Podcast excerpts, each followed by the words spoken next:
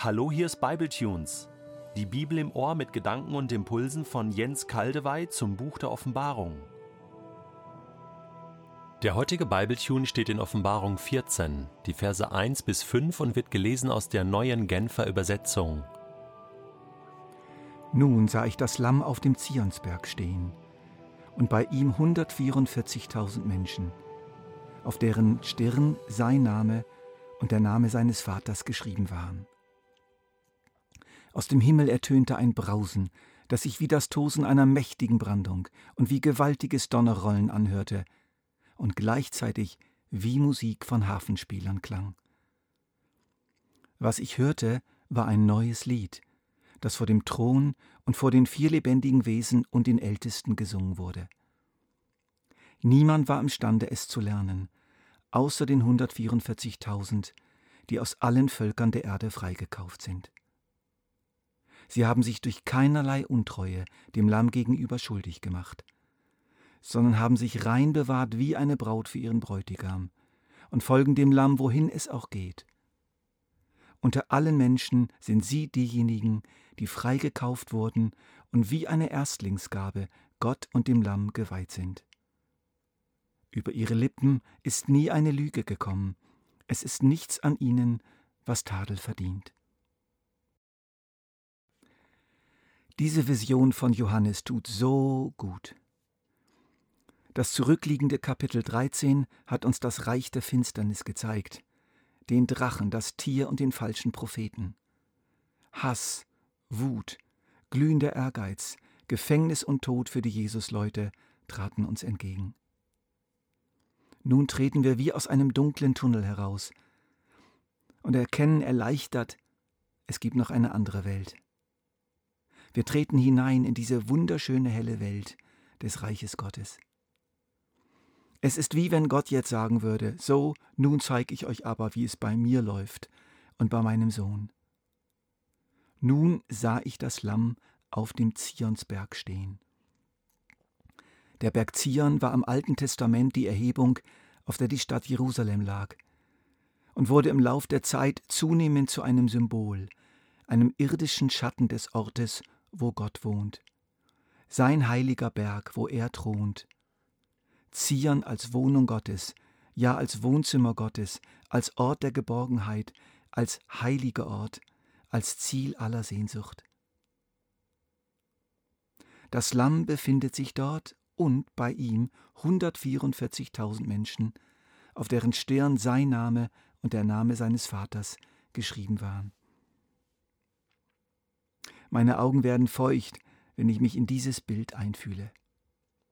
Es tut so gut. Wir erblicken hier wiederum die Gemeinde, zu der du und ich gehören. 144.000, 12 mal 12 mal 1000, das ist die Zahl des Volkes Gottes. Sie tragen seinen Namen auf ihrer Stirn. Das heißt, sie sind geprägt von ihm, sie gehören zu ihm, sie sind ihm innerlich zugewandt, ein echtes Gegenüber, das er da hat. Mit unserem Leib mögen wir in Offenbarung 13 sein, in einem Gefängnis, vielleicht auch im Gefängnis der Arbeitslosigkeit, weil wir dem Geist der 666, der anfing in unserer Firma zu wüten, widerstanden haben. Aber in Wirklichkeit, in unserem Herzen, in unserem Geist, mit unserem inneren Menschen sind wir beim Lamm auf dem Berg Zion. Der Hebräerbrief in Kapitel 12, der sich ebenfalls wie die Offenbarung an bedrängte Kinder Gottes richtet, sagt es unmissverständlich. Ich lese einige Verse. Ihr seid zum Berg Zion gekommen, zur Stadt des lebendigen Gottes, zu dem Jerusalem, das im Himmel ist. Und ihr seid zu dem Vermittler des neuen Bundes gekommen, zu Jesus, und seid mit seinem Blut besprengt worden mit dem Blut, das noch viel nachdrücklicher redet als das Blut Abels. Wow, was für Worte. Ihr seid gekommen zum Berg Zion und zu Jesus. Danke, Herr Jesus, Lamm Gottes, dass du uns zu dir versammelt hast. Schon jetzt, hier und heute. Da bin ich, Herr, und preise dich. Einige Ausleger glauben, dass diese Szene sich nur auf die zukünftige Erlösung bezieht. Das bezweifle ich. Es zeigt den Gläubigen, wo sie sich bereits jetzt befinden. Doch eines Tages werden sie den Ort, an dem sie jetzt schon sind, eines Tages auch leiblich sehen, schmecken und fühlen. Es wird uns dann gesagt, dass sie alle ein neues Lied singen. Ich denke, das darf man zweischichtig auslegen. Einerseits ist es das Lied, was einfach die singen können und nur die, die mit einem neuen Herzen und einem neuen Geist beschenkt wurden. Ich werde einen neuen Geist in ihr Inneres geben, hatte Gott durch den Propheten Ezekiel prophezeit. Und Paulus sagte es so: Wenn jemand zu Christus gehört, ist er eine neue Schöpfung. Aus dem neuen Herzen kommt ein neues Lied. Die zweite Schicht der Auslegung bezieht sich auf die Vollendung. Wenn wir alles hinter uns haben, dann werden wir noch ganz anders singen können. In einem alten Kirchenlied, das ich sehr liebe, Geht hin, ihr gläubigen Gedanken, heißt es in den letzten beiden Strophen, Ach, könnt ich dich doch besser ehren. Welch edles Loblied stimmt ich an. Es sollten Erd und Himmel hören, was du, mein Gott, an mir getan. Nichts ist so köstlich, nichts so schön, als höchster Vater dich erhöhen.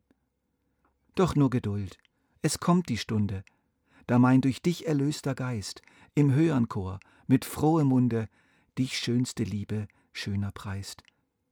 Drum eilt mein Herz aus dieser Zeit und sehnt sich nach der Ewigkeit. Also, doch nur Geduld, es kommt die Stunde. Die Stunde kommt. Freut ihr euch auch so sehr darauf?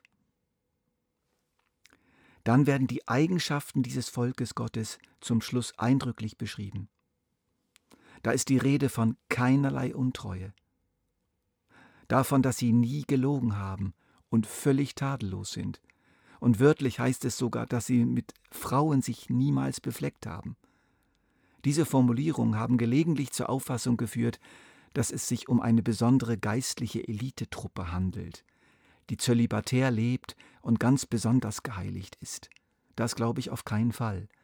Es gibt einen Satz im Text, der eindeutig zeigt, dass es sich um die ganze Gemeinde Jesu handelt.